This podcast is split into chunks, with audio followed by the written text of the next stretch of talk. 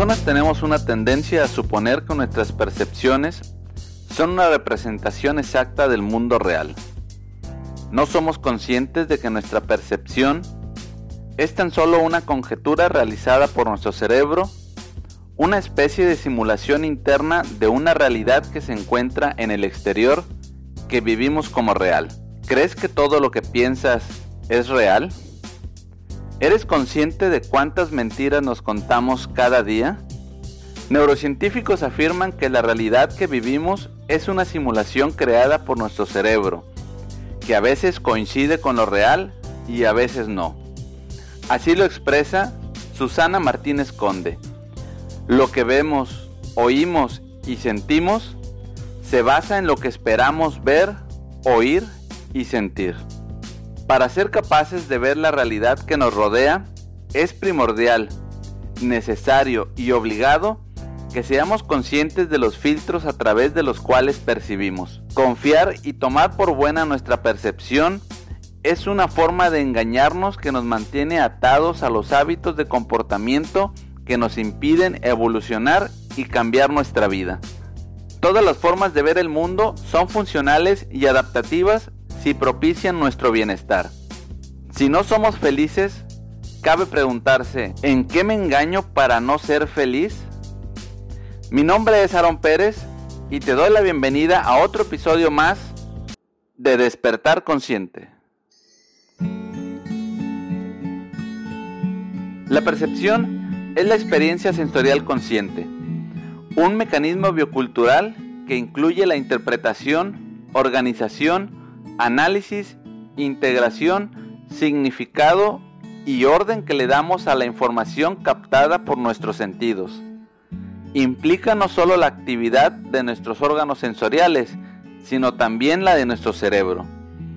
La percepción tiene como objetivo principal nuestra supervivencia. Crea una conciencia del entorno y nos permite actuar dentro de él. Nuestras experiencias siempre están determinadas por nuestra forma de ver y entender la vida, por la cultura, la biología, nuestras creencias y las de nuestro sistema familiar. Por lo tanto, si somos capaces de comprender la forma en que proyectamos nuestra conciencia, todas nuestras experiencias se convierten en oportunidades para reconocernos a nosotros mismos. De esta forma, transformamos un mecanismo de defensa como es la proyección en una herramienta para el aprendizaje. Debemos asumir la influencia que genera nuestra percepción de la realidad sobre nuestro estado emocional y sobre nuestro cuerpo, para poder abrirnos a un nuevo paradigma en el que tenemos la oportunidad de elegir cómo queremos experimentar la vida.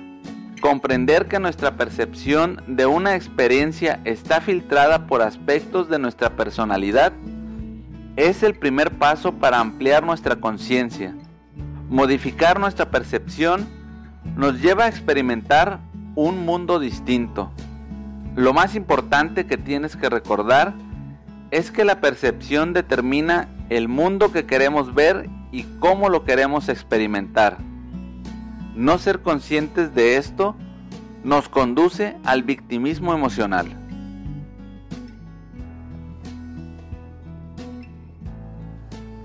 Todo el tiempo nuestro inconsciente está revelando nuestras mentiras a través de los juicios que emitimos y con aquello que nos identificamos. Por ejemplo, una persona que se define como independiente y constantemente hace alarde de esto ante los demás. Puede estar revelando una información oculta, dado que parece existir una necesidad por confirmar esta cualidad. Es probable que no se sienta realmente así. Para poder crear esta fachada e imagen de independencia, es posible que constantemente evite generar vínculos en sus relaciones interpersonales, no tener pareja pasar poco tiempo con un grupo social, cambiar de amistades constantemente. Cabe la posibilidad de que en su infancia no obtuvo el cariño que necesitaba o algo que deseaba. Por lo tanto, aprendió que depender de otros es algo que duele y es peligroso. Usa su careta de independiente para protegerse. En realidad, tanto su necesidad de dependencia como su aparente independencia son tan solo creencias. Una mentira en la que encuentra refugio y al mismo tiempo pierde capacidad para crear otro tipo de relaciones que lo hagan más feliz. Por lo general, el niño o niña heridos no pueden revelarse porque se encuentran reprimidos por las justificaciones y explicaciones. La verdadera identidad muere detrás de la máscara de la mentira. Para poder detectar las mentiras que nos contamos, tenemos que identificar los argumentos que repetimos constantemente. Aquello que decimos en voz alta es precisamente lo que necesitamos escuchar de nosotros mismos. ¿Qué argumentas continuamente? ¿Siempre estás diciendo lo bueno, fuerte o lo valiente que eres? ¿Terminas siempre hablando de algo y no eres consciente? La forma en que comunicamos las cosas indica todo aquello que nos ocultamos a nosotros mismos, en lo que nos mentimos. Paradójicamente, detrás de cada mentira existe una verdad que también es mentira. Es decir, nos identificamos con una creencia solo para tapar otra. Al final, ambas son mentiras, porque son interpretaciones de la realidad que están sesgadas y basadas en nuestras experiencias personales y en las de la familia. Entonces, ¿qué es verdad? Dejemos de escondernos y refugiarnos en nuestra capacidad de relativizar las mentiras. Ciertamente nuestras percepciones nos permiten sobrevivir, porque si veo algo que parece ser una serpiente, me alejaré, porque tengo dentro de mí una información que ha creado una descripción de cuáles serían las consecuencias de mis acciones. Se puede afirmar que es muy distinto tomar en serio una percepción a tomarla de forma literal. Si no somos capaces de gestionar nuestras percepciones, pueden influir en nuestra mayor o menor habilidad para desarrollarnos socialmente. Por ejemplo, si un hombre se encuentra en una reunión y una mujer le pregunta, ¿quieres tomar algo? Una respuesta natural puede ser sí o no. Pero si ese mismo hombre acompaña a una amiga a su casa después de salir a cenar o al cine y ella le pregunta, ¿quieres tomar algo? Tanto la misma pregunta como la respuesta puede expresar una interpretación totalmente distinta de la realidad. Atribuirle un significado a un hecho o situación es muy diferente a considerar que ese significado es real. De la misma forma, no expresamos lo mismo al decir esa casa es bonita que al decir me gusta esa casa. En apariencia, ambas dicen lo mismo, pero en la primera expresa una opinión personal.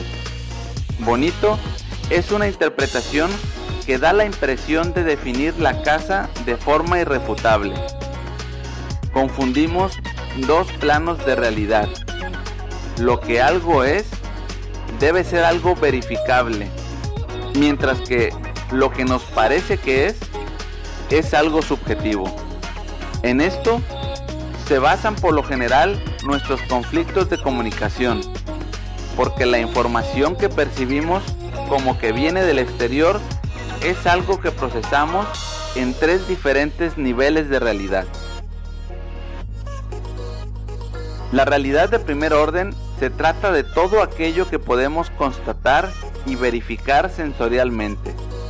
Una descripción objetiva que tiene como base un código establecido previamente.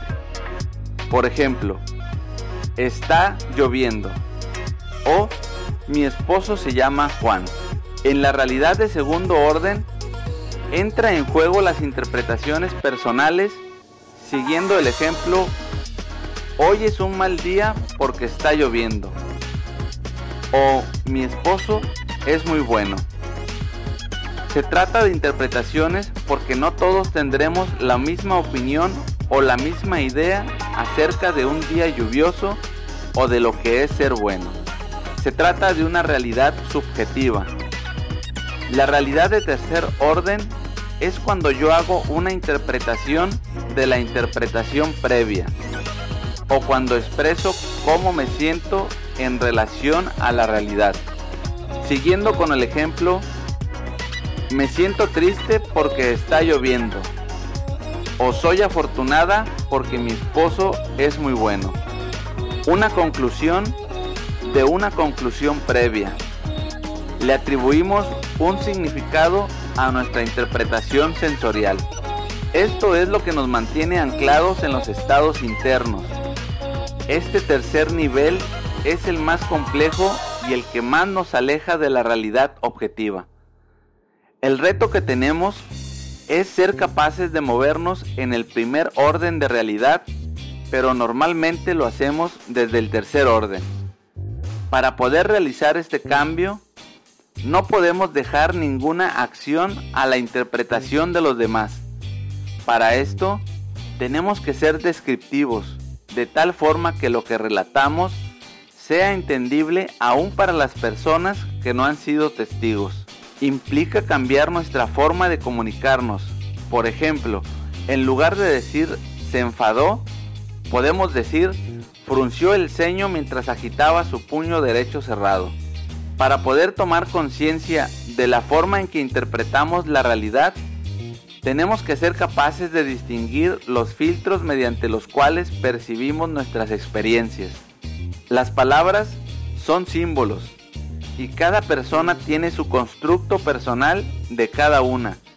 Le damos un significado subjetivo, que es lo que termina por alejarnos de la experiencia objetiva. Este sesgo solo puede controlarse si tenemos la libertad de elegir conscientemente desde qué orden de realidad nos expresamos. Nuestras interpretaciones no nos hablan de la situación observada, sino de nuestra percepción personal.